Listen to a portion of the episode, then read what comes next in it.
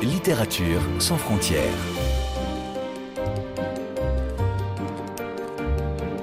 Catherine Fruchon-Toussaint. Apolline Verlon. Bonjour à toutes et à tous. C'est un classique de la littérature, un livre de sagesse, un dialogue spirituel, un conte philosophique et surtout une invitation à l'amour et à la paix dont on a si besoin aujourd'hui. Publié il y a 100 ans exactement, cet ouvrage connaît encore un succès international dans toutes les langues, sur tous les continents. Intitulé Le prophète, il a été écrit par Khalil Gibran et à l'occasion de ce centenaire, notre invité propose une magnifique version graphique avec le texte intégral traduit par Didier Sénécal qui paraît aux éditions Segers. Bonjour Zaina Abirached. Bonjour. Autrice, dessinatrice, vous avez publié plusieurs albums depuis 2006, de Beyrouth Catharsis à Prendre refuge en passant par le piano oriental multiprimé, des bandes dessinées qui sont toutes en noir et blanc, avec euh, ce style qui vous est tout à fait personnel. Et là, vous venez d'illustrer donc ce grand texte signé de Khalil Gibran, écrivain libanais, comme vous, mais lui, il est du 19e siècle, puisqu'il est né en 1883 et a connu une existence plutôt mouvementée. Est-ce qu'en quelques mots, vous voulez bien nous rappeler qui était Khalil Gibran? Gibran, comme on l'appelle au Liban, pour faire un, raccourci, est né dans le nord du Liban, dans la montagne du nord, Abcharé, dans un très beau village euh, où on peut encore visiter d'ailleurs sa, maison natale et où existe un très beau musée euh, consacré à, son œuvre euh, écrite et à son œuvre picturale. donc il est né là, c'est un très bel endroit, donc dans la montagne, la montagne de laquelle on voit la mer au Liban. Je le précise parce que j'y ai beaucoup pensé en dessinant en dessinant ce texte de Gibran, j'ai pensé à, au lieu qu'il a dû connaître enfant et qu'il a dû regarder, qui, ont dû l'accompagner en fait dans son, dans son imaginaire, qui ont dû former son imaginaire, tout simplement. Il faut savoir qu'ensuite, euh, je crois qu'il devait avoir 12 ans, il est parti, comme beaucoup de Libanais de l'époque, aux États-Unis. De mémoire, il est arrivé à Boston avant, euh, avant New York où il s'est éteint. Euh, il est mort à 48 ans, en tout cas, de mémoire. Et euh, l'histoire veut qu'il ait eu envie d'écrire le prophète dès son adolescence.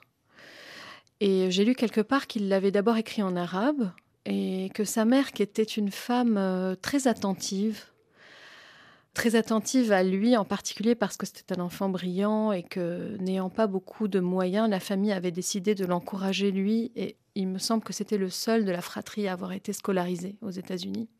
C'est dire l'attention qu'on lui portait et les espoirs probablement que ses parents portaient, mettaient en lui. Et sa mère, donc, qui était très attentive, euh, lui aurait dit euh, Écoute, c'est très bien, mais réécris-le un peu plus tard, quand tu seras plus mature. Je ne suis pas sûre de l'exactitude de cette histoire, mais je l'ai lue plusieurs fois et je la trouve très touchante parce que euh, ça voudrait dire qu'il l'a réécrit plus tard, à l'âge adulte, en anglais cette fois, puisque le texte est, paru il y a 100 ans en langue anglaise. Voilà, que dire d'autre, à part que Le Prophète est, un livre qui a eu énormément de succès à sa parution, qui a eu énormément de traductions, 166 je crois, j'ai lu ça quelque part aussi, qu'il a été un, vrai phénomène euh, d'édition. Voilà, qu'il a été aussi euh, très porté par le mouvement New Age euh, à l'époque, mais pas que. Parce que c'est un livre, à mon sens, qui a très bien vieilli. On peut encore le lire 100 ans plus tard et se laisser euh, se faire accompagner encore par ce texte qui est, euh, vous l'avez dit, d'une grande poésie, euh, d'une grande sagesse, qui est spirituel sans être religieux, qui est finalement universel et qui continue à nous parler aujourd'hui. Alors c'est vrai que Gibran est mort de façon très précoce à l'âge de 48 ans et qu'en effet il a écrit Le prophète en exil oui. aux États-Unis avec une rédaction qui lui a pris plusieurs années de, de travail. Et cette version donc paraît en 1923, il y a un siècle exactement. Mm. Et vous, euh, Zaina Abirached, dans votre préface, vous écrivez que ce petit livre était présent dans la bibliothèque familiale à Beyrouth, qu'il vous a suivi au gré de vos déménagements, mais que quelque chose vous tenait à distance. Donc finalement, Quand avez-vous lu Le Prophète pour la première fois? En effet, comme je crois dans toute famille libanaise, euh, nous possédions ce livre. enfin, mes parents avaient ce, finalement tout petit livre, en effet, euh, dans la bibliothèque familiale. Et puis ensuite, quand je suis arrivée, euh, bah, d'abord, on a beaucoup déménagé au Liban au gré des, bombardements, parce que je suis née en, pleine guerre dans les années 80. Et ensuite, quand je suis arrivée à Paris en 2004, je crois que c'est un des premiers livres que j'ai dû acheter euh, en librairie ici, euh, parmi d'autres, hein, mais étonnamment, je, il m'était pas du tout familier. Alors bien sûr, je, le dis dans, l'avant-propos, je, reconnaissais quelques passages qu'on lit de temps en temps euh, dans des mariages ou des cérémonies. mais je ne sais pas, quelque chose me tenait à distance. Il y avait comme en fait une, certaine obligation à connaître le prophète de par mes origines, mais j'y résistais d'une certaine manière. Et quand les éditions Segers m'ont proposé de faire quelque chose de ce texte, je dois dire, je dois avouer que c'est la première fois que je, l'ai lu. En réalité, je ne l'ai pas relu, je l'ai lu réellement à ce moment-là. Et je l'ai lu avec un, carnet et un crayon et avec... Euh, j'étais prête à accueillir ce texte euh, et, à l'accompagner par le dessin. Il y avait déjà ce projet euh, que je n'avais pas encore accepté, mais, mais je l'ai lu en essayant d'imaginer ce que ça pouvait donner et je l'ai découvert seulement à ce moment-là, c'est-à-dire il y a deux ans. Honte à moi. donc c'est une découverte à la fois récente et en plus ce que j'entends en France. Absolument, et en français, dans cette très belle traduction de Didier Sénécal, vous l'avez dit. Et pour tout vous dire, en fait, évidemment, je connaissais quelques extraits concernant l'amour, le mariage, mais j'avais totalement oublié une chose très importante, un passage très important et qui m'a donné envie de me lancer dans cette aventure, c'est l'introduction. On y arrive justement parce que le prophète, ce récit s'ouvre sur le personnage d'Amoul Stafa, mm. un jeune homme décrit comme l'élu, mm. le bien-aimé, mm. aurore de sa propre vie, qui attend depuis 12 ans un bateau qui doit le ramener chez lui. Et pourtant, au moment de partir, il a un doute. C'est ce qui vous touche euh, énormément, Zaina Abirached. C'est ce qui a fait de lui un frère ou un proche du moins. Vous vous êtes reconnu dans ce paradoxe de l'exil, avoir envie de partir et de rester en même temps? Absolument. J'ai pensé aussi à toutes ces valises faites et défaites, à tous ces départs, ces retours, ces, arrivées, euh, tout ce que les Libanais ont vécu d'une manière générale. Et puis dans ma, dans ma propre vie, oui, ma propre vie a été faite aussi de, de, déménagement, de départ et, et d'arriver, enfin voilà, de, retour. Euh.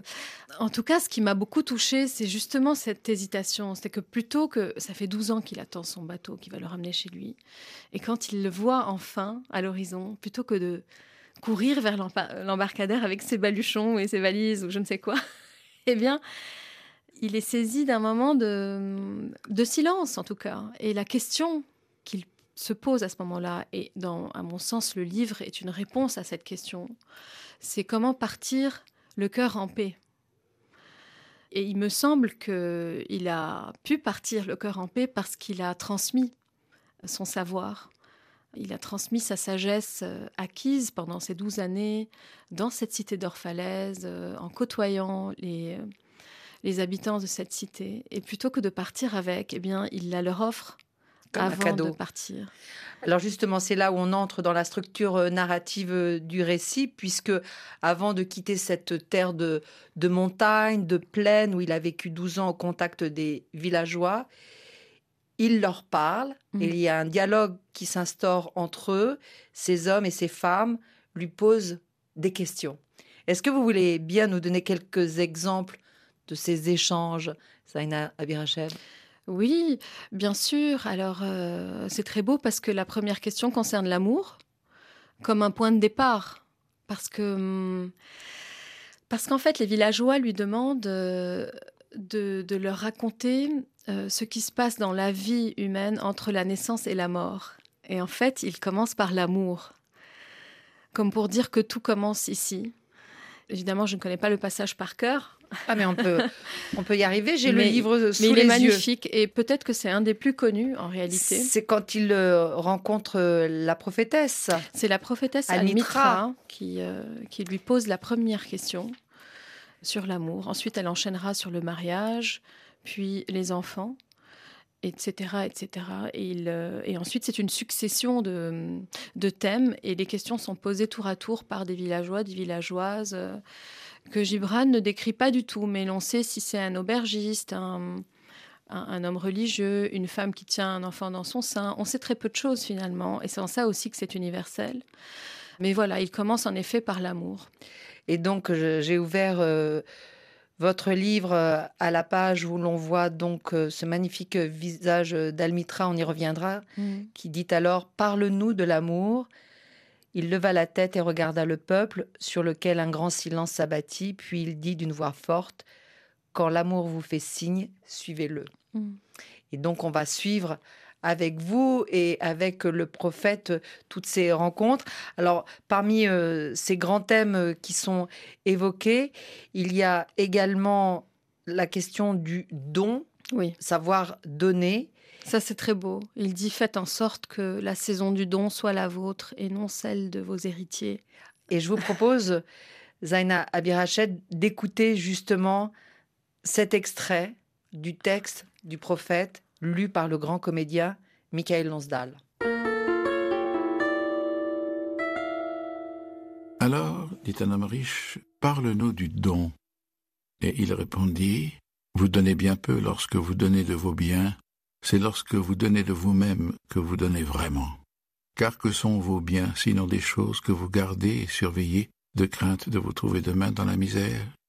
Et demain, qu'apportera demain au chien tellement prudent qu'il enterre sans repère des eaux dans le sable, tandis qu'il suit les pèlerins vers la ville sainte. Et qu'est-ce que la crainte de la misère, sinon la misère elle-même? La peur de la soif, quand votre puits est plein, n'est-ce pas une soif inextinguible? Il y a ceux qui ont beaucoup et qui donnent peu, et comme ils en attendent de la reconnaissance, ce désir caché dégrade leurs dons.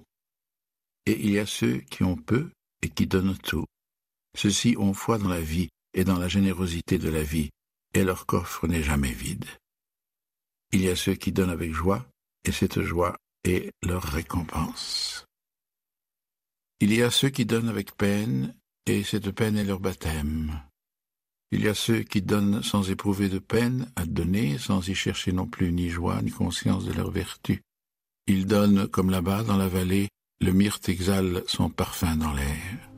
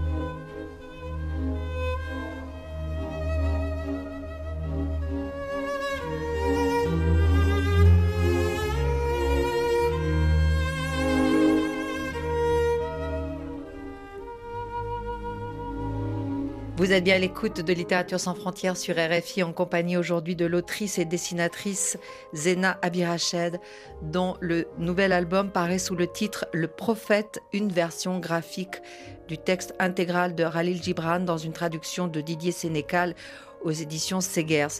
On l'a dit en première partie, c'est un récit plein d'humanité qui donc aujourd'hui, grâce à vous, est incarné par des visages de femmes, d'hommes, des lieux réel ou imaginaire.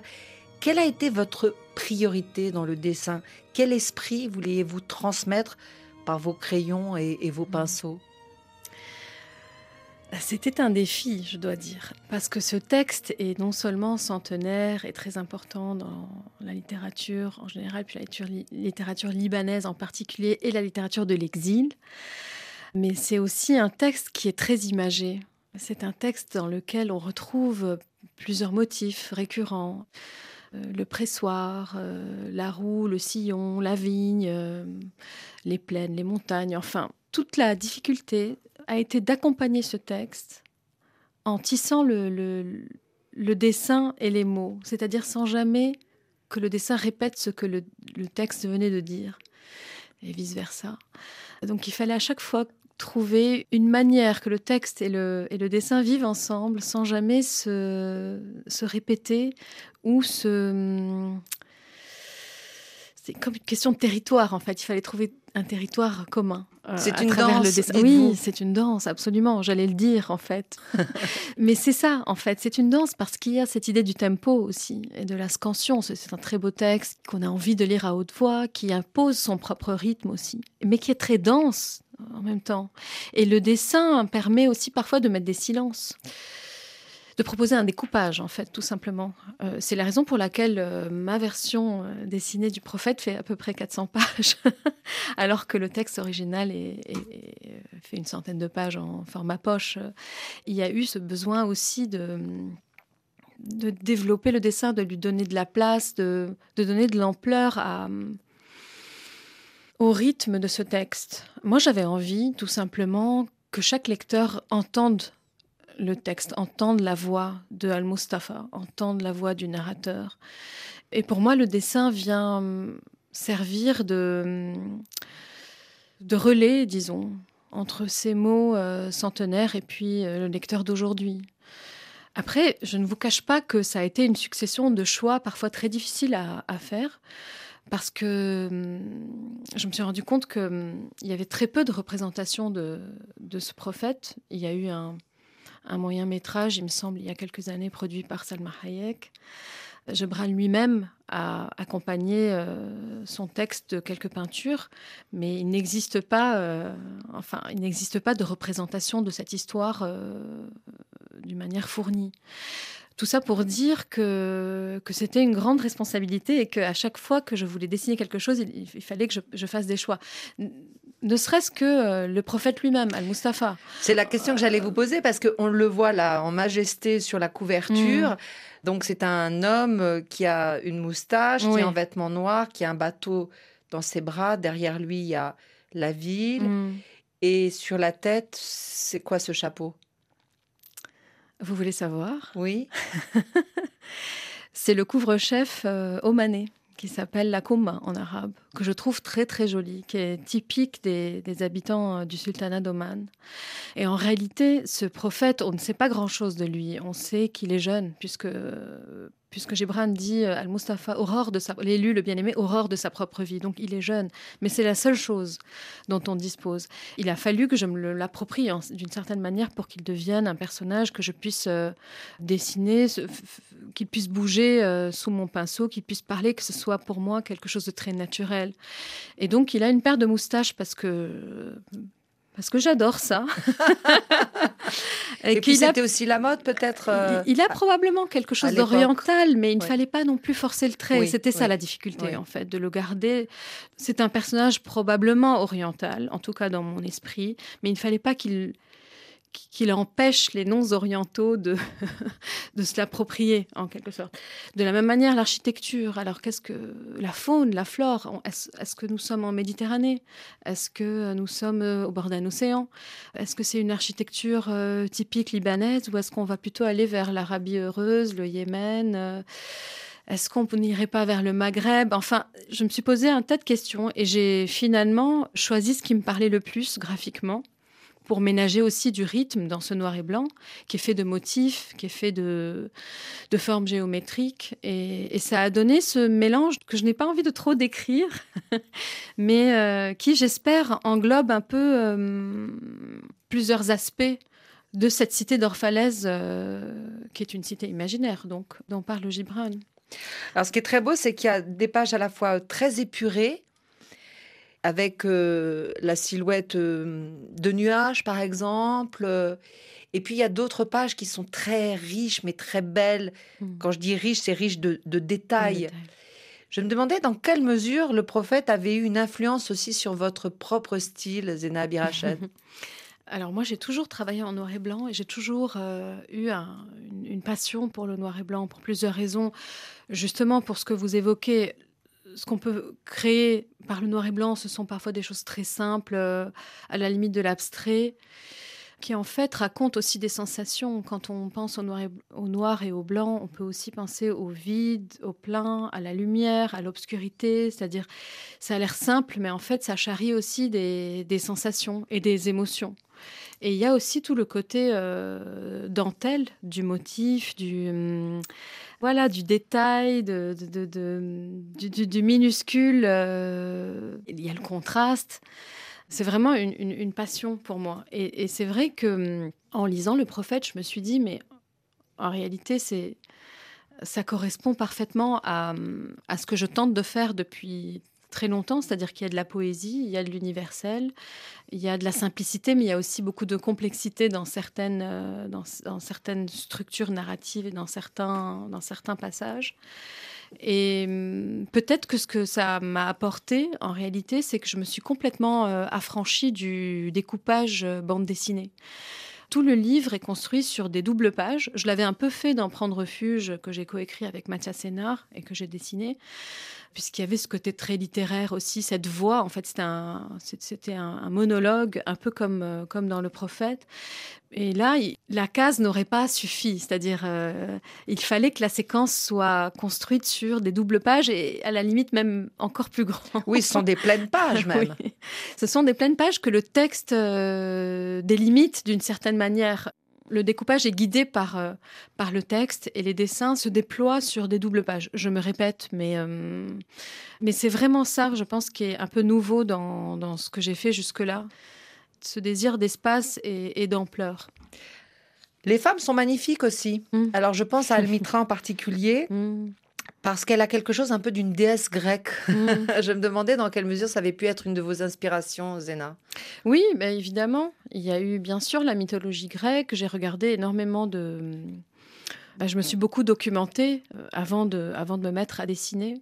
Et Almitra est en quelque sorte le, le pendant féminin de Al-Mustafa. Pour moi, en tout cas. Elle est présentée ici également comme une prophétesse, d'ailleurs. Absolument. Absolument. Et très vite, dès le début, on dit que c'est, Gibran dit que c'est une prophétesse. Et c'est elle qui va, hum, qui va poser la première question à Al-Mustafa. Et c'est elle qui va dire le dernier mot du livre aussi. Donc elle est là un peu en chef d'orchestre. Et on apprend dans le livre, par la voix d'Al-Mustafa, c'est Al-Mustafa qui le dit, que c'est, que c'est elle qui l'a accueilli quand il est arrivé dans la cité d'Orphalaise. Et il dit même qu'elle l'a accueilli avec, euh, avec beaucoup de bienveillance et qu'il a gardé beaucoup de tendresse pour ce moment-là.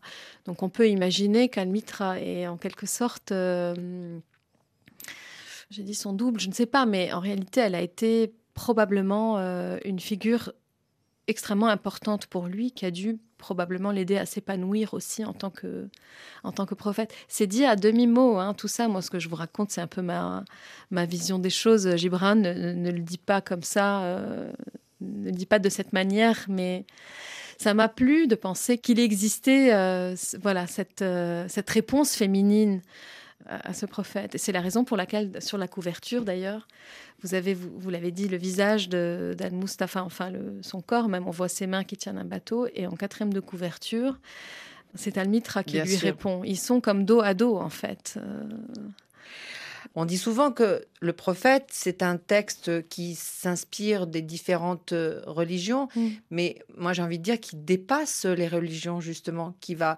au-delà de des monothéismes. Qu'est-ce que vous en pensez? Oui, très probablement. Il y a ce rapport à la nature, vous l'avez dit.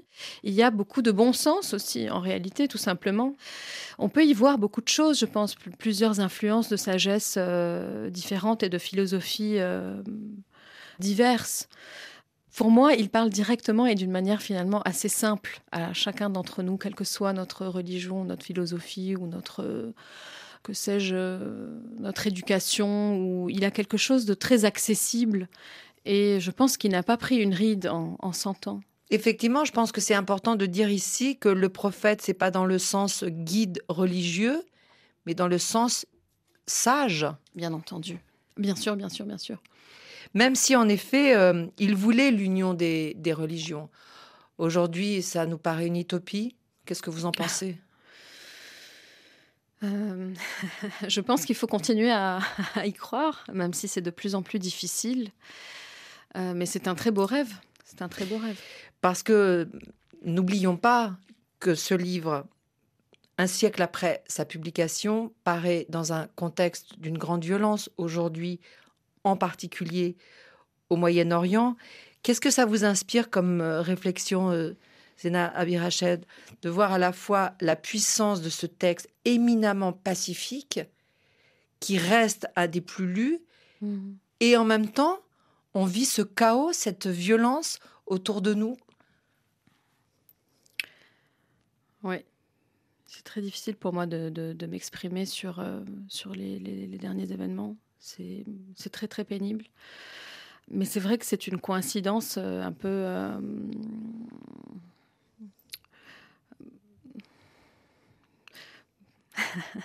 disons très belle au fond, puisque est-ce qu'on n'a pas d'autant plus besoin de ce texte aujourd'hui? En tout cas, moi, il me protège un peu. J'ai l'impression que euh, là, il est sorti la semaine dernière. C'est un livre sur lequel j'ai travaillé deux ans. C'est-à-dire, j'ai j'ai vécu deux ans dans l'intimité de ce texte, au-delà du travail. Ce que ça fait, c'est que ce qui m'a accompagnée personnellement pendant deux ans. Et, et aujourd'hui, oui, quelque part, il me sert un peu de, protection par rapport à, cette horreur et euh, au déclenchement de la violence et à quelque chose euh, de tout à fait insupportable euh, contre lequel je me sens très, hum, très démunie. Et en réalité, oui, ça peut être en quelque sorte un outil euh, de résistance et de peut-être un outil aussi pour garder euh, un certain hum,